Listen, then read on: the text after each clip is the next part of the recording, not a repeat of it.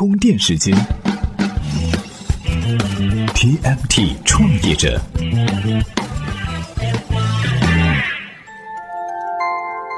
专属于创业者的行动智慧和商业参考。各位好，欢迎收听在喜马拉雅 FM 独家播出的 TMT 创业者频道。史上被吐槽最惨的一届奥运会，终于是拉开了战幕哈。这几天估计很多人的朋友圈呢都被奥运会的消息给刷了屏。先是香港的美女骑手和吉赛尔的腿，接着是孙杨、霍顿的对撕和傅园慧的表情包。人们的关注点似乎大部分都在这些八卦上面。仔细想想哈，除了中国运动员获得奖牌的新闻之外，剩下的就是段子手的狂欢了。在竞技体育越来越受关注的今天，奥运会过多的项目似乎很难再抓住人们的关注焦点。很多体育爱好者呢，也都开始转向职业比赛，比如网球的四大满贯、足球的世界杯、篮球的 NBA 等等。这些体育赛事的直播呢，也已经开始成为各大平台争夺的对象，粉丝们也开始往这些平台上聚拢。而反观奥运会，小部分人看看有中国选手的直播，大部分人看看结果凑凑热闹。十几天的比赛也就这么过去了。难道说奥运会真的开始走下坡路了吗？还是说互联网时代的到来，职业体育赛事的直播更容易受到粉丝的追捧呢？今天我们就来和大家简单的聊一聊。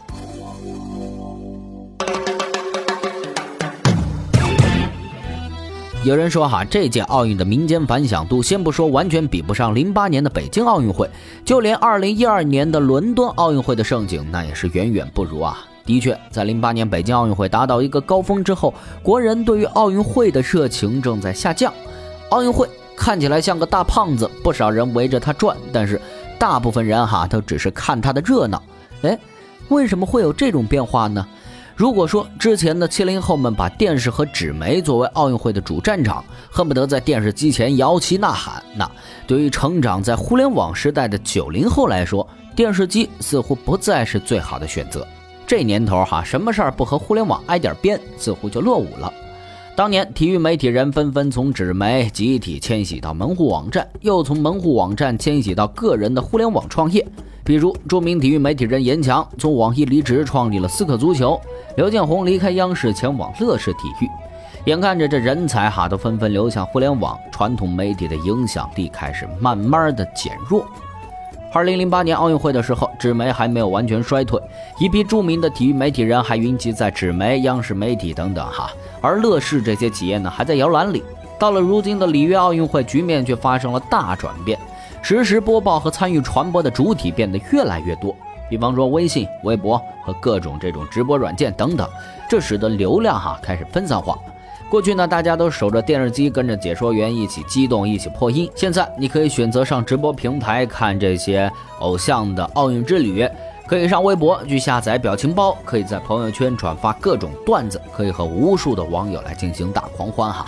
但是。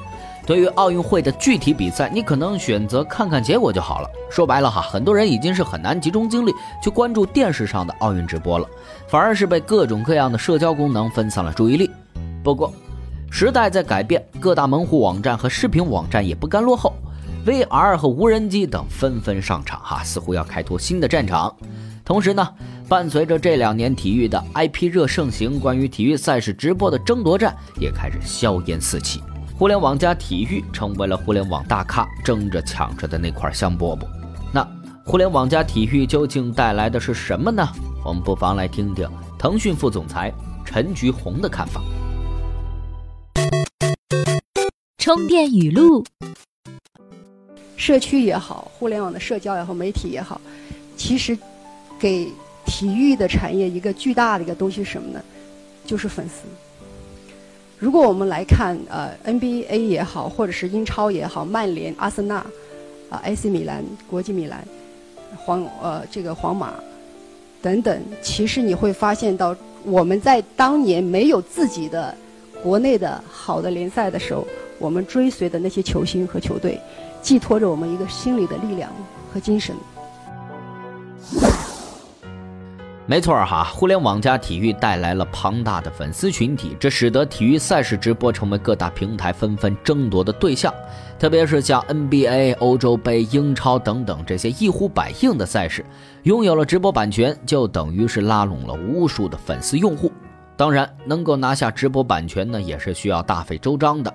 当年腾讯五亿美元拿下了 NBA 的版权，其实钱还不是最重要的。据说哈，乐视出的价钱更高，但是 NBA 看重的是腾讯的诚意和它实打实的影响力。之后，腾讯便开始推出腾讯体育，包含了各种赛事，当然主打的肯定是 NBA 直播了。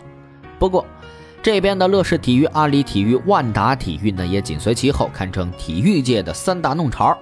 反正有钱，那就狂扫版权呗。这样你有我有全都有，看谁能笑到最后。随着乐视体育估值融资暴涨，体育赛事直播的竞争变得越来越激烈。现如今，一个平台敢说自己是玩体育的，那得先看看你手上有多少版权了。体育赛事直播成为平台的新宠，已经是大势所趋。在互联网快速发展的时代，平台要想抓住用户，就必须把用户的需求放在首位。无论是哪个平台，无论是自制剧还是引进的国外剧，平台为王的时代已经过去，内容为王才是主流。所以哈，体育赛事内容获得了用户的认可。不管是腾讯、乐视还是阿里，虽然各自的侧重点不同，但是有了体育赛事这个核心的点，粉丝自然是会趋之若鹜。这就是互联网加体育的核心。回来看奥运会哈，有人说奥运会太臃肿了，不如把各个项目拆开，分别举行比赛。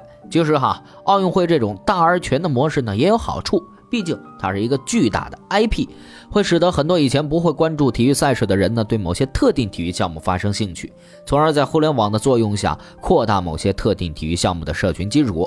随着社群文化的良好形成，未来说不定还会有更大的机遇。今日关键词。充电时间，今日关键词：创业幺六九。奥运会的第一个比赛日呢，国内的舆论也迎来了一个新的爆点，那就是奥运首金。早在奥运会比赛开始之前呢，媒体就打出各种标题，谁谁谁有望冲击奥运首金，谁谁谁被寄予厚望。但是奥运会第一天刚过，不少媒体又打出“中国军团首日遇寒流，某某运动员仅得铜牌”的标题。很显然，两银三铜的成绩似乎让不少对金牌翘首以待的人们不太满意。但是，一块金牌真的那么重要吗？今天呢，给大家推荐的文章就揭示了一块奥运金牌背后真正的价值。您只要在充电时间的微信公众号回复“创业幺六九”，就可以找到这篇文章了。从这期节目开始呢，之后的关键词回复就是本期的栏目名加上本期的期数名，就像今天的“创业幺六九”，也就是 TMT 创业者的一百六十九期关键词，方便您的回复。好，本期节目呢由库里企划编辑，老的 news 老彭监制，感谢您的收听，我们下期再见。著名互联网云笔记工具产品印象笔记已经成为充电时间战略合作伙伴，所有充电时间会员将获得一份印象笔记提供的价值一百四十八元的高级账户，在充电时间的微信公众号回复“印象笔记”四个字查看领取详情。关注微信公众号“充电时间”，加入专为商务人士打造的智慧族群。